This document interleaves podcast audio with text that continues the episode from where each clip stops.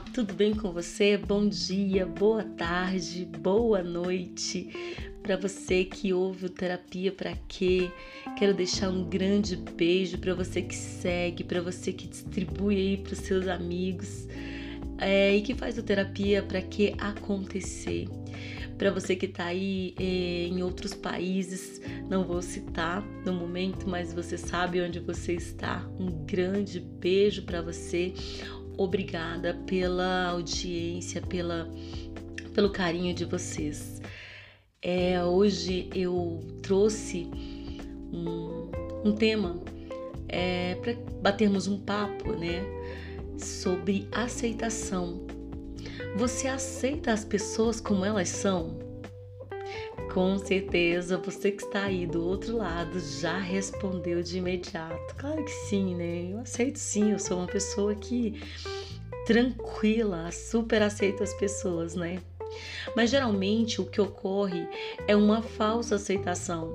Pois quando aquelas pessoas, aquela pessoa não corresponde à totalidade das nossas projeções, da nossa ideologia, nossas fantasias que compramos para satisfazer o nosso ego, não aceitamos as pessoas nas, em sua totalidade, né? ou em suas totalidades.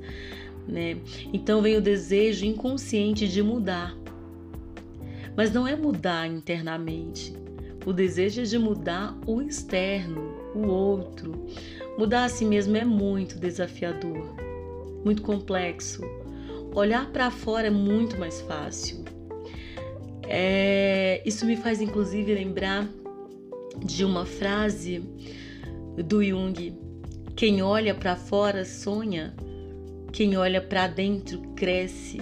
Ou seja, quando eu olho para dentro de mim eu cresço, mas quando eu olho para fora eu projeto, eu sonho porque eu quero essa mudança do lado de fora.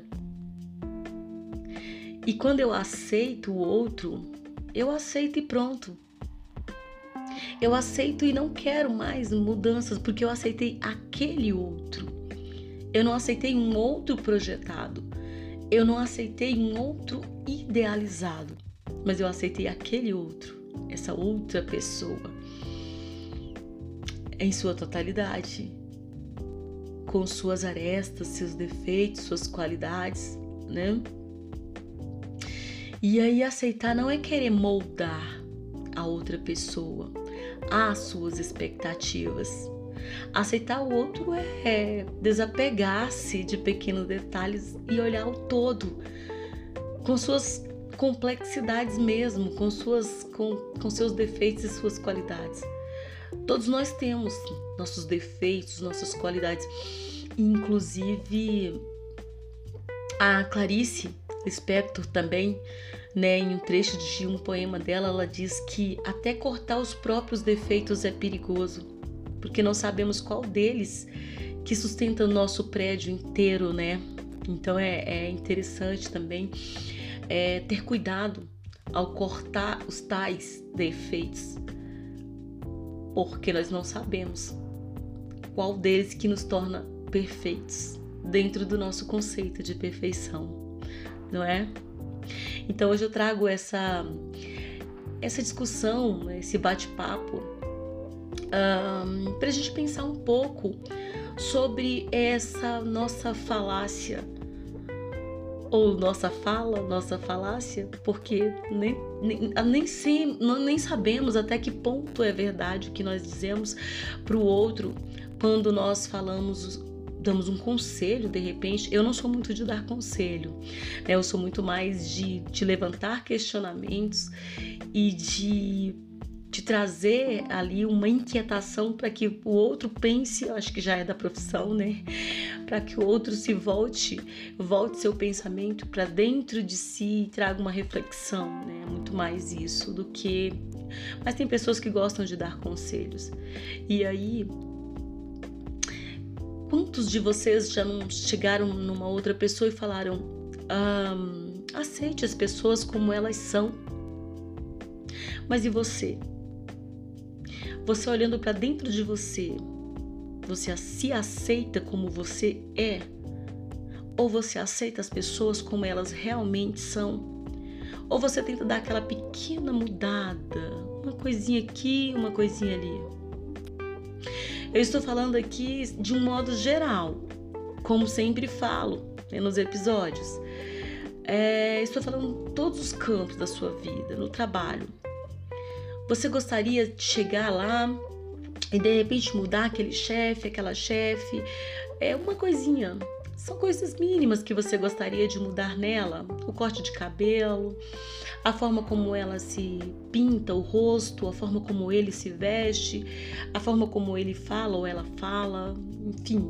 Você gostaria de mudar alguma coisa nessa pessoa? No seu ambiente social, quando você sai com seus amigos, vai num barzinho e chega lá, você senta com seus amigos, aí tem aquele amigo que ele gosta de brincar, contar piada, sorrir, e você acha que ele sempre está passando da conta, que ele sempre está passando do limite. Mas ele está passando do limite de quem? Do seu ou do dele? É, o que, que você você está sempre querendo mudar alguma coisa no modo de vestir, no modo de, de se comportar, no modo de, de agir de alguém. Fulano é mais lento, fulano é mais é rápido demais, fulano fala de tal maneira, é, enfim. Você já pensou em mudar ao outro dessa maneira? É, na sua família, Aí você olha ali para sua mãe, você fala: "Minha mãe, ela é uma pessoa muito legal", porque sempre que alguém vai colocar um defeito no outro, ele já chega com elogio, né? Mães, uma justificativa. Muito legal, mas se eu pudesse mudar, eu mudaria a forma dela se vestir, a forma dela se sentar, a forma dela comer, a forma dela falar, a. Você aceita a sua mãe? De verdade? Meu pai poderia ser menos tímido, meu, meu pai poderia ser mais trabalhador, meu pai podia ter conquistado mais coisas, meu pai podia ser um cara assim, um cara assado, mais afetivo, menos afetivo, mas você aceita seu pai? Entende? No seu relacionamento conjugal, no seu relacionamento de um modo geral, assim, no seu relacionamento afetivo, quando você conheceu a pessoa, ela se vestia de uma maneira e tal, e você se encantou com ela daquele jeito. Mas quando ela começou a morar junto com você, ou ela passou a estar junto com você, você começou a comprar as roupas para essa pessoa usar e separar as roupas para essa pessoa usar, ou apontar o que essa pessoa deveria usar, em qual ocasião ela deveria usar.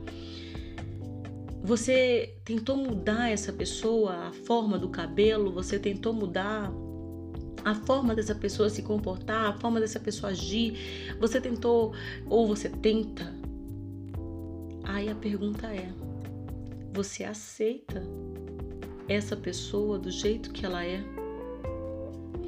Então é muito fácil é, falar que, que aceitamos, por isso que eu falei em falácias, né?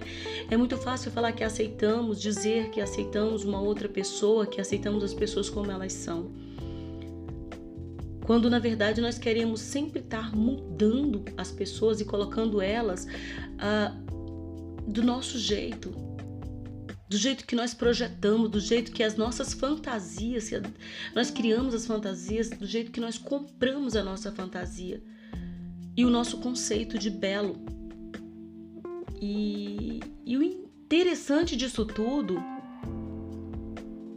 é que quando você faz esse movimento, quando eu faço esse movimento, porque eu também sou um eu também, né? Você entra para um lugar de frustração, decepção com o outro. Por que, que você faz isso? Para não assumir quem criou as fantasias, os devaneios, quem comprou a, a ideia, quem comprou a, a, a ideia de, de de que o outro era perfeito foi você. E você comprou a ideia do belo e se encantou.